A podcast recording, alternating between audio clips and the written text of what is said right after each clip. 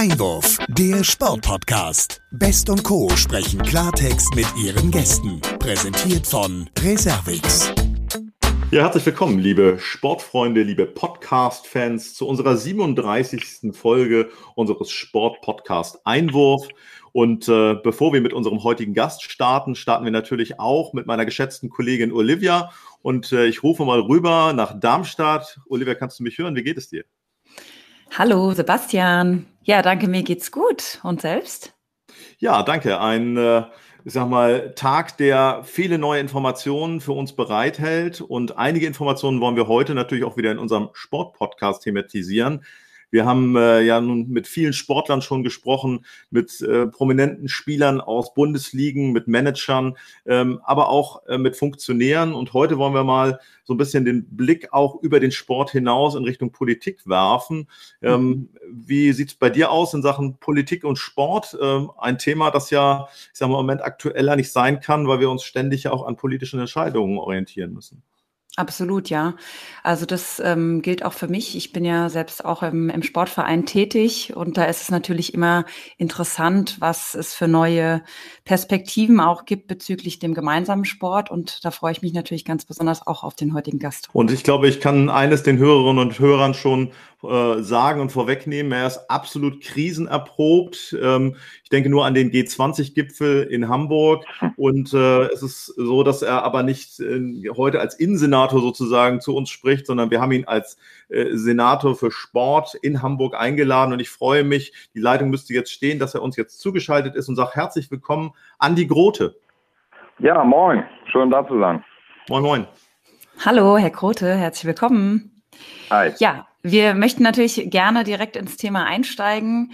Ähm, jetzt muss man ja sagen, ist die, die Pandemie schon zwölf Monate knapp ähm, angelaufen und natürlich auch äh, deutschlandweit, vor allen Dingen auch bei Ihnen in Hamburg. Da möchte ich Sie natürlich zu Beginn gerne gleich mal darum bitten, uns vielleicht aus Sicht ähm, Ihres Jobs als Sport- und Innensenator, ähm, insbesondere aber natürlich in Bezug auf den Sport, vielleicht mal uns so einen kleinen Rückblick, Rückblick aus dem letzten Jahr geben zu können. Ja, das ist natürlich quasi jetzt ein Jahr im schauen. Eine sehr, sehr harte Zeit für uns alle ja. Ähm, das steckt dann ziemlich in den, in den Knochen. Ähm, ja, auch mit vielen ähm, ja, Rückschlägen und, und dynamischen Veränderungen. Und für uns als, wenn man so will, als Regierungsmitglieder ähm, Entscheidungsprozessen immer dafür zu sorgen, dass Sport auch eine Rolle spielt mhm. und mitgedacht wird. Ähm, das war gar nicht immer selbstverständlich. Mhm. Und ähm, gleichzeitig äh, ging es natürlich auch darum, irgendwie ähm, für den Sport ähm, zu sorgen, in zweifacher Hinsicht. Einmal ähm, zu gucken, dass die Regelwerke so gut es ging, äh, eben noch Sport ermöglicht haben oder irgendwie für den Sport gepasst haben. Wir dann, auch wenn es möglich war, Lockerungen äh, zugelassen haben und so weiter. Ähm, und andererseits eben auch Hilfs, äh, ja, Hilfsprogramme, Unterstützungspakete zu schnüren, damit der Sport äh, durchkommt. Das ist ja eine Situation, die wir alle überhaupt so noch nie erlebt haben. In der Gesamtbilanz ist natürlich, ähm, hatten wir eine Aufhellung im letzten, im letzten Sommer. Da ist es uns ja in Hamburg sogar gelungen, hier die Triathlon-Weltmeisterschaft ähm, äh, durchzuführen im Stadtpark und äh, das ATP European Open Turnier sogar mit, mit Zuschauern am Roten Baum. Das war sicher ein Highlight. Ähm, mhm. Aber danach äh, ging es halt auch wieder, ging es halt auch wieder in den Lockdown. Ähm, insgesamt unterm Strich würde ich mal sagen, wir sind so einigermaßen äh, durchgekommen, aber ähm, es wird jetzt eben auch, ähm, jetzt wird auch Zeit, dass äh, sich die Perspektiven langsam auch mal wieder verbessern. Stichwort Perspektiven. Ähm, ich würde da gerne nochmal auch, was Ihre persönliche Rolle angeht, nachfragen wollen. Wie hat sich denn Ihr Arbeitsalltag in den letzten zwölf Monaten dahingehend verändert? Ich meine, am jeden Tag, wir wissen das ja aus eigener Erfahrung, muss man die Dinge neu sortieren, gewichten. Äh, wie sieht das bei Ihnen aus? Ja, das hat sich natürlich alles völlig verändert. Man, einmal so die äußeren, Rahmen, äußeren Rahmenbedingungen. Man ähm, sitzt fast nur noch irgendwie am, am Schreibtisch und vor dem Rechner und alles nicht besonders bewegungsfreundlich. Ähm, mhm. meisten Termine, Besprechungen findet alles digital statt. Das hat auch Vorteile, weil man ähm, ja natürlich äh, mit vielen Leuten Kontakt halten kann. Das ist auch sehr zeitsparend sparen. Auf der anderen Seite entfällt halt der, der echte persönliche Austausch total. Also ist schwierig, aber das geht uns allen so. Und ja. es ist natürlich viel von thematisch jetzt einfach konzentriert auf, ähm, ja, auf Krisenbewältigung. Ne? Also das ganze Thema, äh, wie, wie gehen wir mit den aktuellen äh, Eindämmungsverordnungen um? Was regeln wir eigentlich? Welche Maßnahmen legen wir fest? Ähm, wie, wie gut und differenziert können wir auch auf Einzelfälle ausgehen? Wir haben auch viele Ausnahmetatbestände, wo wir also immer wieder auch tagesaktuell gucken, können wir hier und da nochmal helfen? Können wir im, im Rahmen der Möglichkeiten äh, hier und da kleine Unterstützung geben und das ist im Grunde genommen also eine völlige Veränderung eigentlich. Also viele Dinge, die man vorher auf der Tagesordnung hatte, natürlich auch jetzt als Sportsenator, ging es ja immer darum, äh, konkrete sportliche Aktivität, äh, Ligenbetriebe, ähm, äh, das ganze Vereinsgeschehen, äh, große Sportevents, die wir in Hamburg ja immer haben, eigentlich mhm. zu begleiten, zu unterstützen, zu fördern, selber auch da zu sein, dabei zu sein. Das entfällt natürlich in großen Teilen und ähm, stattdessen ist man eigentlich dabei, mit allen irgendwie zu gucken, wie man sie durch die Krise bringt. Das ist schon ein völlig anderes Arbeiten. Ja, wie sehr kommt Ihnen da auch, ähm, ich sag mal, entgegen? Und das ist ja ein Image, das äh, auf der einen Seite äh, sich aufgebaut hat, auf der anderen Seite ist es ja auch logisch, dass wir in Hamburg einen ersten Bürgermeister haben, der halt einen medizinischen äh, Background hat und an der einen oder anderen Stelle vielleicht auch ein Stück weit konservativer an die Dinge rangeht? Also ich glaube, dass wir in Hamburg schon sehr gut aufgestellt sind, weil wir mit etwas ruhigerer Hand und mit etwas mehr Übersicht ähm, und äh, Durchblick, würde ich fast sagen, eben äh, auch ganz maßgeblich geprägt durch, durch die ja, Kompetenz und Souveränität des ersten Bürgermeisters hier durch die Krise manövrieren äh, können. Das ähm, führt an manchen Stellen dazu, dass äh, wir manchmal etwas konservativer sind aber die Entwicklung hat uns da eben halt auch noch immer recht gegeben. Ne? Und ja. ähm, jede, jede voreilige Lockerung äh, verlängert die Krise. Das muss man einfach wissen, weil dadurch die Zahlen äh, schnell steigen und es immer lange dauert, sie wieder runterzukriegen.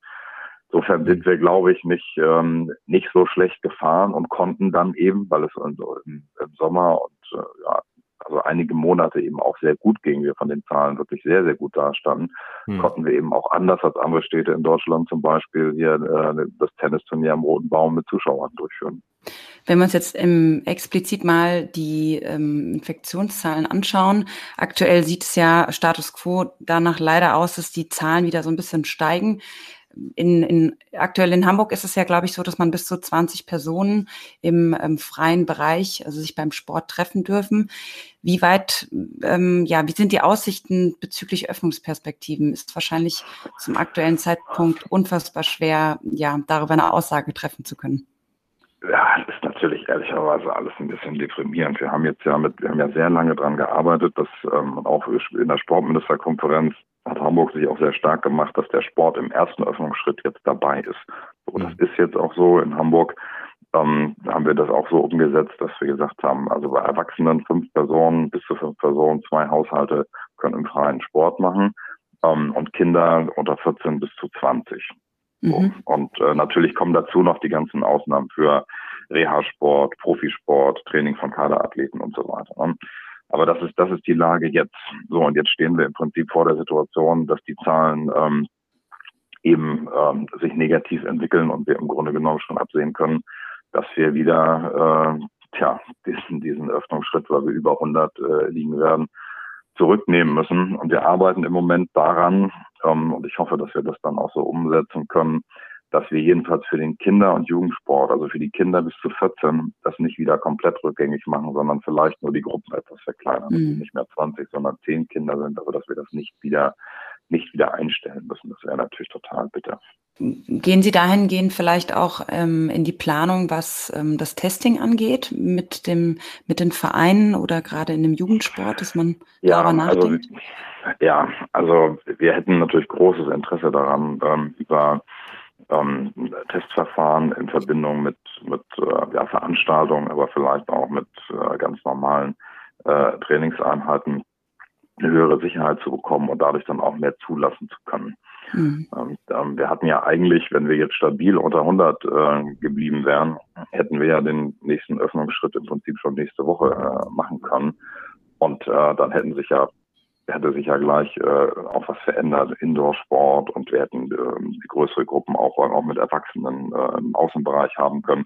Danach sieht es jetzt alles nicht aus und jetzt müssen wir gucken, ob wir dann wenigstens mit so begleitenden Sicherheitsmaßnahmen diese ähm, bestimmte Schritte noch gehen können. Und wir versprechen uns natürlich viel von diesen, von diesen Tests. Also wir bereiten entsprechende Pilotversuche vor bei Veranstaltungen, sowohl im Kultur- als auch im, im äh, Sportbereich. Und ähm, werden das auch am, äh, am Montag in die Ministerpräsidentenkonferenz mit einbringen und ähm, hoffen, dass wir auch, auch deutschlandweit über äh, zunächst über so Modellversuche und Pilotprojekte und dann aber hoffentlich auch, wenn sich das bewährt und wenn es funktioniert, auf etwas breiterer Basis ähm, durch Tests abgesicherte Öffnungsschritte äh, machen können. Sie sprechen das an, Pilotprojekte, das sind ja auch Leuchttürme unter Umständen für die ganze Bundesrepublik. Ähm, da gibt es durchaus auch in Hamburg sehr engagierte große Vereine, die sich da also auch schon viele Gedanken machen. Ich nenne mal beispielhaft äh, die TSG Bergedorf, den Waldorfer SV, die eben auch darüber nachdenken, ein eigenes Testzentrum nicht nur für Vereinsmitglieder zu etablieren, sondern eben auch für ähm, den Standort und äh, für das Quartier. Ähm, wenn solche Dinge jetzt geschehen, in welcher Geschwindigkeit auch immer, äh, findet das dann auch äh, die Förderung von, von öffentlicher Seite? Wie stehen Sie dazu? Also, soweit ich weiß, macht die TSG Bergedorf das schon. Wir haben das mhm. mit den äh, Sportvereinen auch besprochen und ähm, haben sie sehr ermutigt, selber auch äh, zu testen. Mhm. Denn wenn wir zu dem Punkt kommen, dass man mit einem aktuellen Selbsttest, Schnelltest auch bestimmte Dinge äh, in Anspruch nehmen kann, auch Sportangebote in Anspruch nehmen kann, dann ist es natürlich viel leichter und praktischer, wenn die Vereine das äh, einfach selber vor Ort anbieten. Ja. Und ähm, da sind, wir haben große, leistungsfähige, starke, gut organisierte Sportvereine, die das können. Sie haben davon zwei genannt. Es gibt noch eine ganze Reihe mehr. Hm. Und die haben darauf sehr positiv reagiert und sind damit jetzt auch an den Rat gegangen. Und ähm, das kann man ja abrechnen über die Krankenkassen. Also ähm, die Kosten werden ja getragen und insofern ist das eigentlich ein, ein, ein ganz gut praktikables Modell. Hm. Wir müssen jetzt nur noch in die Situation kommen, dass man dann mit den Tests auch, äh, auch was darf, dass die dann auch, also die entsprechende Bescheinigung, dass die dann auch ähm, real ähm, genutzt werden kann für Sportangebote. Aktuell kann man damit ja nur ein paar ähm, ja, so körpernahe Dienstleistungen, äh, Kosmetik äh, und, und ähnliches, äh, Körperpflegedinge ähm, wahrnehmen als Angebote. Aber das ist natürlich, wäre natürlich eine, eine sozusagen gute Basis, um das auch im Sport äh, zuzulassen. Ja, ich würde da gerne nochmal nachfragen, also jetzt mal unabhängig davon, dass sicherlich da noch dran gearbeitet werden muss, wie verfügbar diese Tests sind und was man, wie Sie sagen, auch äh, dann, was man damit darf, wenn man einen negativen Test gemacht hat. Wäre es nicht trotzdem auch ähm, sinnvoll, die Rolle der, der Sportvereine für unsere Gesellschaft in Deutschland ein Stück weit stärker äh, zu forcieren und ihnen sozusagen da auch auf mehr oder weniger freiwilliger Basis, Ehrenamt spielt da ja auch eine große Rolle, ähm, die Möglichkeit zu geben, mehr Verantwortung zu übernehmen, dass man da auch ein bisschen kampagnenmäßiger in Deutschland denkt und äh, versucht auch so ins Machen zu kommen? Das tun wir eigentlich schon. Also das muss man wirklich sagen. Wir sind mit den ähm, Sportvereinen ähm, da einem, also ohnehin in einem sehr engen, aber auch in einem wirklich äh, operativen und, und handlungsbezogenen Austausch mhm. und gucken schon, wie wir ganz praktische äh, Modelle hinkriegen. Wir müssen nur ähm, sehen, dass wir da nicht, äh, also der Sport ist ja nicht in einer eigenen Welt unterwegs, sondern in dieser Gesamt, äh, in diesem Gesamt-Corona-Kosmos äh, irgendwie auch verortet. Und wir können im Moment nichts, ähm, nichts machen, was einfach vom, vom Gesamtregelwerk nicht zugelassen äh, ist, weil natürlich dann jeder andere Bereich das für mhm. sich auch in Anspruch nimmt. Ne? Also ja. natürlich guckt, guckt dann auch die Kultur und gucken auch andere und sagen, das können wir doch auch. Und ähm, also wir müssen da immer schon in, in Formaten denken, die dann auch äh, überall angewendet werden können, wenn sie, wenn sie geeignet sind. Aber Voraussetzung ist immer, dass es in, in den jeweiligen äh, Bereichen, also hier im Sport, auch welche gibt, die sagen, wir machen das. Und da will ich schon mal sagen, hat der Sport natürlich enorme Verantwortungsbereitschaft äh, gezeigt. Auch mhm. schon in den in der letzten äh, Phase der Lockerung. Wir sind ja letztes Jahr dann im, im Mai so langsam in die Lockerung gekommen. Und ähm, das war ja mit sehr umfangreichen ähm, Anforderungen an Hygienemaßnahmen, Schutzkonzepte ähm, verbunden. Und da haben die Sportvereine gezeigt, äh, dass sie das können, dass das funktioniert. Und ja. ähm, insofern haben wir auch gar keinen Zweifel daran, dass äh, man das auch jetzt mit den Sportvereinen umsetzen könnte. Es gibt nur einen Punkt, den muss man einfach immer sehen ähm, wenn wir Sport regeln, dann regeln wir natürlich nicht nur den Vereinssport. Ne? Also in, der, in den Eindämmungsverordnungen und in den MPK-Beschlüssen steht ja nicht drin, ähm, der Sport durch gut organisierte Großsportvereine ist wieder zulässig und in Klammern alle, alle anderen nicht, ne? mhm. sondern das ist dann immer eben auch das, äh, ähm, das Treffen auf dem Bolzplatz. Ja. Und insofern mhm. muss man immer gucken, dass man Regeln findet, die dann auch für alle äh, passen. Aber wie gesagt, wir sind für solche, gerade für solche Modellprojekte, da kann man, die kann man ja dann auch ausweiten und da kann man sich natürlich auf die, auf die Organisationsstruktur der Vereine abstützen und da wissen wir, dass wir in Hamburg auch starke Partner haben, mit denen wir das mhm. gerne machen. Mhm. Ja. Wenn wir uns jetzt die Situation der Sportvereine nochmal anschauen, in der Krise, immer mehr, ja, wahrscheinlich fallende Mitgliederzahlen, kommt natürlich auch auf den Verein an und auch laufende Kosten. Wie sieht es da aus mit der Verteilung ähm, von Fördergeldern für Vereine? Ja, das war ja von Anfang an ähm, sozusagen unser Anspruch, dass wir gesagt haben, wir wollen, dass alle ähm, Akteure im Sport, nicht nur die Vereine, auch die Veranstalter und auch die Profimannschaften, aber insbesondere natürlich die große Menge der, der Breitensportvereine ähm, gut durch die Krise kommt. Und das heißt, dass sie nicht nur äh, nicht insolvent äh, gehen, sondern äh, dass sie eben auch ihre Leistungsfähigkeit und ihre Angebotsfähigkeit erhalten, um dann, um dann nach der Pandemie auch gleich wieder durchzustarten. Das ist ein hoher Anspruch. Ähm, aber um dem zu genügen, haben wir gleich im Frühjahr schon äh, das erste, haben wir die ersten Hilfsprogramme aufgesetzt und das zieht sich eigentlich bis heute äh, durch. Also es gibt einen Nothilfefonds ähm, aus dem Frühjahr, jetzt im Herbst ein Nothilfefonds 2, der jetzt auch noch läuft, wo ähm, alle Vereine bis zu einem bestimmten äh, Umfang ähm, direkte, äh, nicht rückzahlbare Zuschüsse beantragen können. Es gibt ein Kreditprogramm, es gibt ein Programm, mit dem man die Kosten von Hygiene- und Schutzmaßnahmen äh, geltend machen kann und ausgeglichen bekommt. Und ähm, wir sind äh, jetzt äh, kurz davor, sozusagen in der dritte Phase von, von finanziellen Hilfen zu starten, wo es dann quasi um den, um den Neustart äh, geht. Mhm. Und gerade den Vereinen zu helfen, die jetzt äh, eigentlich erst dann richtig in Schwierigkeiten kommen, wenn es wieder losgeht.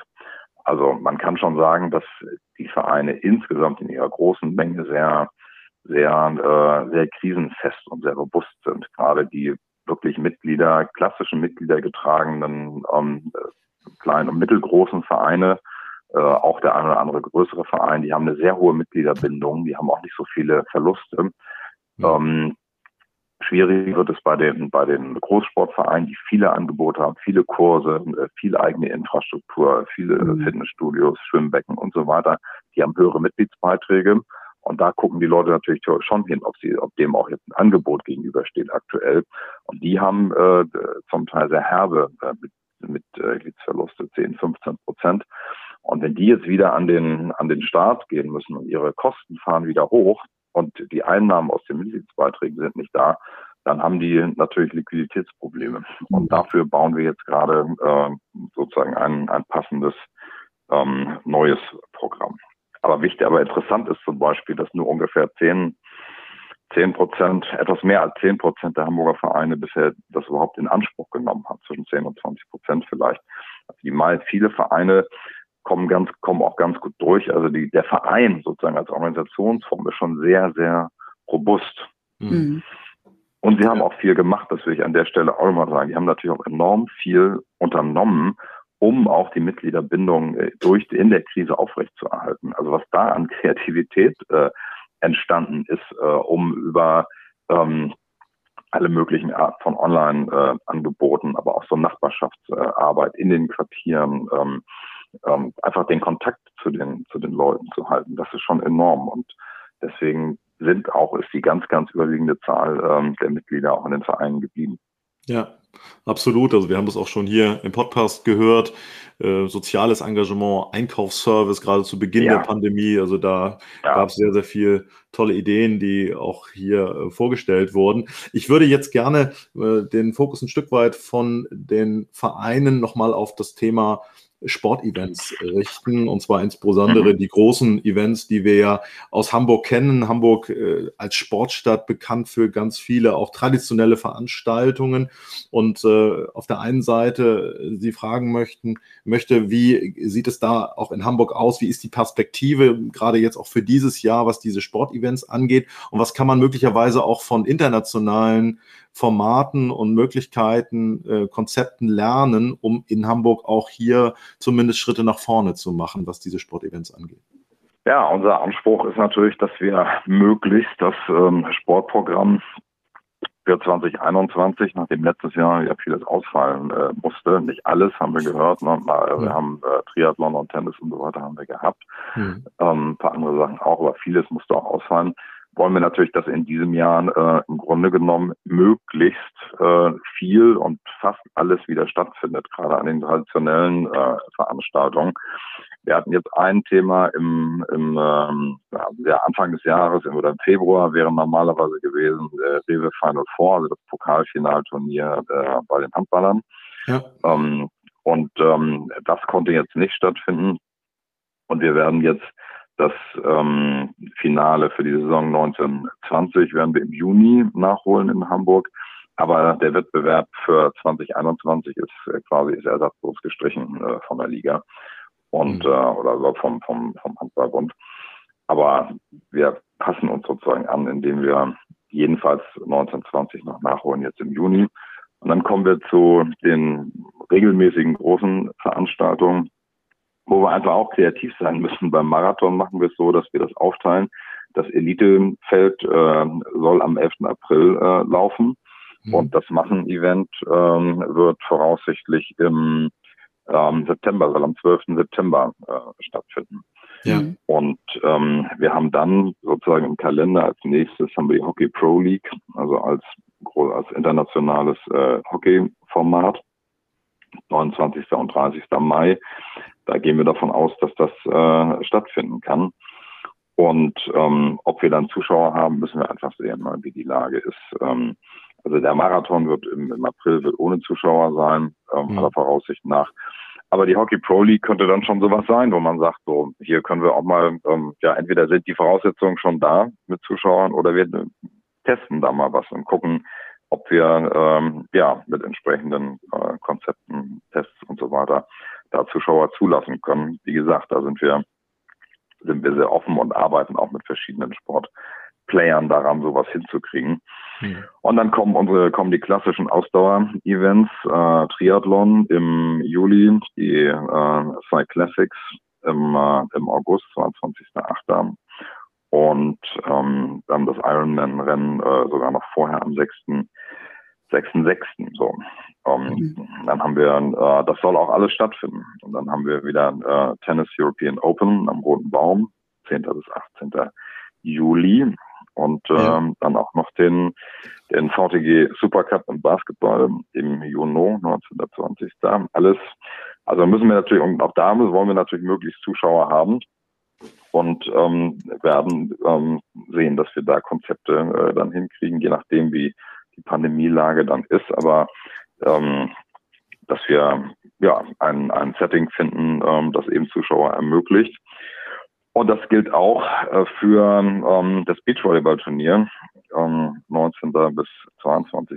Da machen wir jetzt zum ersten Mal ein internationales äh, King of the Court Format ja. hier am Roten Baum. Hat es in Deutschland so noch nicht gegeben und äh, gleichzeitig ist das auch ein Stopp äh, ähm, auf der deutschen äh, Beachvolleyball Tour mit da, wo man die meisten Punkte nochmal holen kann vom Finale. Insofern mhm. wird das schon, wird das ein ziemlich illustres äh, Beachvolleyball-Meeting da. Und auch da ist natürlich der Anspruch, dass wir das mit, mit Zuschauern äh, hinkriegen. Ja. Mhm. Also insofern der Sportkalender ist gut gefüllt. Wir haben dann auch noch ein paar eigene ähm, Formate, die wir unter der Active City Überschrift äh, fahren. Wir haben ja eine Sportstrategie, die sehr sehr anspruchsvoll ist und im Grunde genommen die Stadt als eine Active City versteht mit Sportförderung auf allen Ebenen und dazu gehören auch eigene Veranstaltungsformate, die dann mehr so in die Breite ähm, orientiert sind. Also wir haben Active City Day am 18.06., wo überall in der Stadt Sport getrieben werden soll. Wir haben Active City Summer von Juli bis September. Den haben wir sogar im letzten Jahr durchgeführt. Wo es mhm. also überall in der Stadt kostenlose Sportangebote gibt, so als Einstiegsmöglichkeit, um die Leute ein bisschen, bisschen ähm, zu begeistern und sie dann möglichst gleich in die Vereine äh, überzuleiten. Und wir planen auch ein Active City Festival für alle Sportinteressierten in der Stadt am 28. August. Also wir haben, haben viel vor.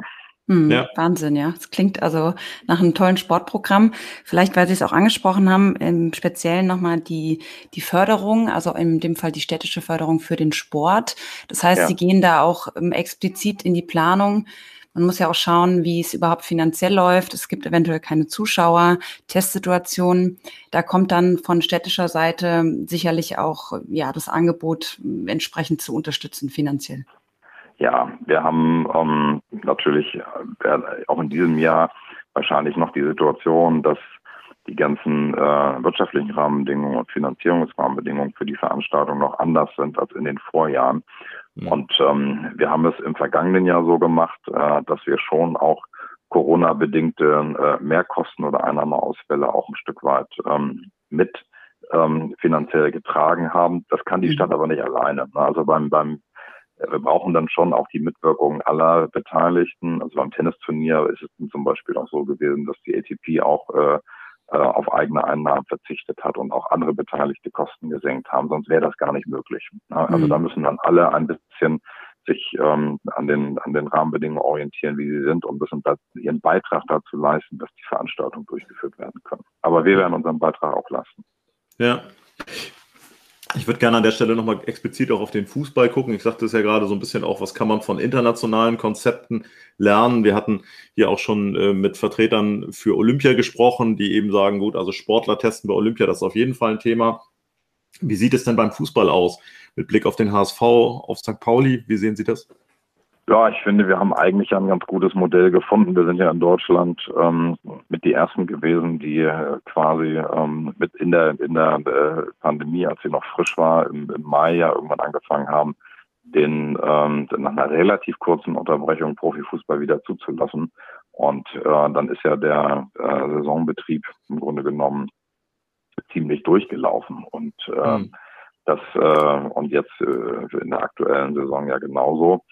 Und äh, das sind ja schon mal ganz gute Rahmenbedingungen, so dass mhm. zumindest die ganzen ganzen äh, Fernseheinnahmen äh, auch weiterlaufen konnten und auch die daran gebundenen Sponsoreneinnahmen weitergelaufen sind. Ähm, dadurch haben wir ja bei ähm, bei allen Verlusten, äh, den die Vereine natürlich hatten, ähm, aber insgesamt, ich sag mal so, die, das, das äh, Geschäftsmodell und den Betrieb aufrechterhalten. Das ist ja schon mal eine ganz gute Voraussetzung. Und dann müssen ja. wir natürlich sehen, dass wir äh, jetzt irgendwie in den Zuschauerbetrieb äh, wieder reinkommen. Und mhm. natürlich ist unsere Erfahrung schon ähm, von den paar Spielen, die, die wir hatten im, im letzten Jahr mit Zuschauern, dass ähm, die mit äh, unseren beiden Profiklubs hier abgestimmten Hygienekonzepte schon funktioniert haben und dass die Vereine auch in der Lage sind und auch also die auch mit Verantwortung daran gehen, das auch umzusetzen, so dass das auf jeden Fall in den Stadien, die auch sozusagen ja die, da ist ja auch die Infrastruktur entsprechend da, dass man ähm, sich das schon auch vorstellen kann mit entsprechenden Testkonzepten dann was hm. zu machen. Ja, ähm, Sie sprechen es an. Wie sehen Sie es bei der Europameisterschaft? Äh, es wird auch da darüber diskutiert, gerade auch ganz aktuell, dass man die EM im Fußball eben auch mit Zuschauern durchführen will, unabhängig jetzt mal von der Entwicklung, äh, was das Impfen angeht. Ähm, halten Sie das für realistisch? Tja, also ich kann mir schon vorstellen, dass man das mit einer, einer gewissen Zuschauerzahl äh, hinkriegt. Ob wir dann vollbesetztes Stadion sehen werden, da habe ich noch ein paar Zweifel. Es kommt natürlich darauf an, wie, wie wir jetzt einfach insgesamt vorankommen. Hm. Alle rechnen damit, dass wir Richtung Sommer äh, eine deutlich verbesserte Lage bekommen werden. Und, ähm, wir werden mehr Erfahrung mit den Selbsttests haben. Wir werden und natürlich äh, dadurch auch, das ist ja auch ein, ein, äh, ein Sinn der Selbsttests, dass wir mehr Infektionen äh, schneller entdecken und äh, dann die Leute auch schneller in, in äh, Quarantäne und medizinische Behandlung bringen, so dass sie nicht das so stark weiter übertragen können. Also ja. der doppelte Effekt der Selbsttest. Dann, dass wir mit dem Impfen dann hoffentlich wirklich mal ein bisschen äh, Fahrt aufgenommen haben, dass einfach viel mehr Menschen geimpft sein werden. Hm. Und ähm, dass äh, wir wissen, dass ähm, das Virus im Sommer äh, schwierigere Bedingungen hat, sich auszubreiten, wenn es warm ist draußen und die Menschen mhm. viel draußen sind. Und das alles wird ähm, ja nach Einschätzung vieler Experten dazu führen, dass wir dann Richtung Sommer irgendwann im, im Juni äh, langsam wirklich auch eine erkennbar bessere Situation haben. Und wenn das so eintritt, dann hat das natürlich auch Auswirkungen auf das, was man sich vorstellen kann im, im, äh, im Zuschauerbereich. Ja. Insofern wäre ich da mal vorsichtig optimistisch an der Stelle. Mhm. Hm. Stichwort vorsichtig optimistisch. Wir erleben ja auch so ein bisschen so eine Krisenmüdigkeit nach um, rund zwölf Monaten. Ich glaube, da äh, muss man an der einen oder anderen Stelle auch immer mal Verständnis für haben. Ähm, was sagen Sie den Menschen, wenn Sie dieser Krisenmüdigkeit begegnen, auch aus sportlicher Sicht? Wie lautet da Ihr Appell? Also erstmal kann ich allen sagen, dass ich diese Krisenmüdigkeit sehr gut nachvollziehen kann. Das geht mir ja genauso. Also ich glaube, äh, davon ist ja niemand frei. Es reicht jetzt langsam mhm. und äh, es wird immer schwerer auszuhalten. Und ähm, trotzdem lohnt es sich jetzt nochmal, sag ich mal, die Ausdauer und die Disziplin, und das ist dem Sport Treibenden ja nicht ganz fremd, das mhm. nochmal aufzubringen jetzt einfach und nochmal die nächsten äh, sechs, acht Wochen, ähm, zwölf Wochen vielleicht, wenn wir Pech haben, ähm, das jetzt äh, zu überstehen und ähm, denn äh, in, in diesem Jahr werden wir die Pandemie hinter uns lassen. Das mhm. wird so sein. Wir werden in diesem Jahr erleben, dass wir durchs Impfen, durchs Testen ähm, die, äh, die Sache in den Griff kriegen. Und dass mhm. wir dann auch wieder in die, in die Öffnung gehen können. Es ist jetzt wirklich absehbar. Es liegen jetzt lange dunkle Monate hinter uns, aber es wird jetzt wirklich absehbar. Und ähm, dann ist es wichtig, dass wir alle am Start sind, dass wir ja. dann den, den Sport äh, unterstützen, dass äh, vor allen Dingen alle, die äh, ja alle, die noch in ihren Verein sind, auch weiter ihrem Verein treu bleiben, nicht austreten und alle, die ausgetreten sind, schon mal äh, nach dem Eintritts Wiedereintrittsformular suchen. Und ähm, wir werden das auch mit der Mitgliederwerbekampagne äh, unterstützen für die Mitgliedschaft im Sportverein und ähm, werden auch alles tun, um dem Sport dann Rückenwind äh, zu geben, wenn es äh, darum geht, jetzt aus der Krise wieder rauszukommen. Also ich glaube, dass wir in der zweiten Jahreshälfte dann wirklich eine gute, gute äh, Aussicht vor uns haben und je, sag mal, je besser wir das jetzt und mit je mehr Disziplinen wir das jetzt noch aushalten, desto äh, besser sind die Aussichten dann, ähm, wenn es langsam wärmer wird. Mhm. Ja. ja. Also das waren eigentlich jetzt schon äh, ja absolut positive Aussichten, Aussichten. Jetzt haben wir natürlich schon so viel über Sport gesprochen. Jetzt äh, möchte ich doch noch mal zum Abschluss eine persönliche Frage stellen. Wie halten Sie sich denn ähm, ja in Zeiten der Krise fit? Ja, viel zu wenig. Ne? Schwierig, also man macht so ein bisschen, also mit ja, ein bisschen Fitness ähm, ähm, an den Wochenenden, lange, lange Spaziergänge mit der Familie, also viel draußen sein, sich viel bewegen. Und was ich jetzt irgendwie mal probieren werde, ob ich das hinkriege, mir so ins Büro so ein Laufband zu stellen mit einer mit einer Arbeitsplatte und so einem, einem Laptop drauf, dass man zumindest dann in diesen endlosen Calls äh, wenn man oben äh, sich wichtig unterhält, äh, wenigstens unten die Beine ein bisschen bewegt. Und so. Ja. Sehr gut. Ja, Spazieren ist ja sowieso der neue Trend von äh, 2021. Also ich denke, da sind Sie schon auf dem richtigen Weg. Ähm, an dieser Stelle ähm, ja, möchten wir uns bedanken für das ähm, kurzweilige Gespräch. Es hat sehr viel Spaß gemacht. Sie haben auf jeden Fall den ZuhörerInnen und uns da gute Aussichten gebracht. Und das Wichtigste, denke ich, an dieser Stelle ist, ähm, dass wir alle gesund bleiben. Das wünschen wir Ihnen natürlich ja. auch. Ja, vielen Dank. Für Sie auch. Alles Gute. Dankeschön. Herzlichen Dank, Herr Grote, und äh, bis bald und live und in Farbe dann wieder. Freuen uns, wenn wir uns dann jo. wieder persönlich sehen. Ja, sehr gerne, jederzeit. Danke. Super. Vielen Dank, danke. Herr Grote. Alles Gute. Jo, danke, Tschüss. dann. Tschüss. Tschüss. Ja, das war der Sport- und Innensenator der Freien und Hansestadt Hamburg. Ich fand mit sehr klaren und offenen Worten und Botschaften. Ähm, da kann man mal sehen, dass auch die Politik an der Stelle mittlerweile, glaube ich, auch genau weiß, dass äh, man da sehr konkret sein muss und vor allen Dingen eben auch nicht zu viel Hoffnung machen darf. Ich weiß nicht, wie es dir gegangen ist, Olivia, aber ich habe da einiges mitgenommen. Absolut, ja. Also ich denke, das ist, äh, war auch das äh, richtige Maß sozusagen. Man darf ja mittlerweile leider nicht mehr zu viel äh, Hoffnung erwarten und muss einfach von Woche zu Woche planen. Das ist wahrscheinlich ja auch das, was oder was die Politik macht. Und dennoch waren es positive Aussichten und ja, ich glaube, wir können alle hoffen, dass es ähm, bald etwas mehr Normalität kommt. Ja, das ist so eintritt oder zumindest mal auch das, was ich festge oder was ich mitgenommen habe. Wir werden in diesem Jahr diese Pandemie überstehen. Dieser Satz ist doch sehr einprägsam und äh, ja, hoffen wir, dass es so kommt. Ähm, Stichwort Planung. Auch wir planen natürlich mit den nächsten Gästen, äh, freuen uns unter anderem auf Uwe Seeler. Wir äh, freuen uns darauf mit Alexandra Popp, der Kapitänin der Frauennationalmannschaft in der nächsten Woche zu spielen. Also einige Gäste, die uns da ins Haus stehen. Und vielleicht nochmal, äh, vielleicht der Hinweis, wenn man Lust hat, uns zu verfolgen, zu begleiten bei Social Media, gibt es da ja einige Möglichkeiten. Ne? Ja, absolut. Also Instagram, Facebook, ja, lasst uns gerne mal entsprechend auf den Kanälen, auf denen ihr uns anhört, ein Like da oder abonniert uns. Und ja, Sebastian, du hast eigentlich alles schon gesagt. Dann würde ich sagen, für heute alles Gute auch an alle Hörerinnen und Hörer und wir sehen und hören uns wieder in der Folge 38 dann in der nächsten Woche. So machen wir es. Super. Mach's Bis gut. Ciao. Ja. Tschüss.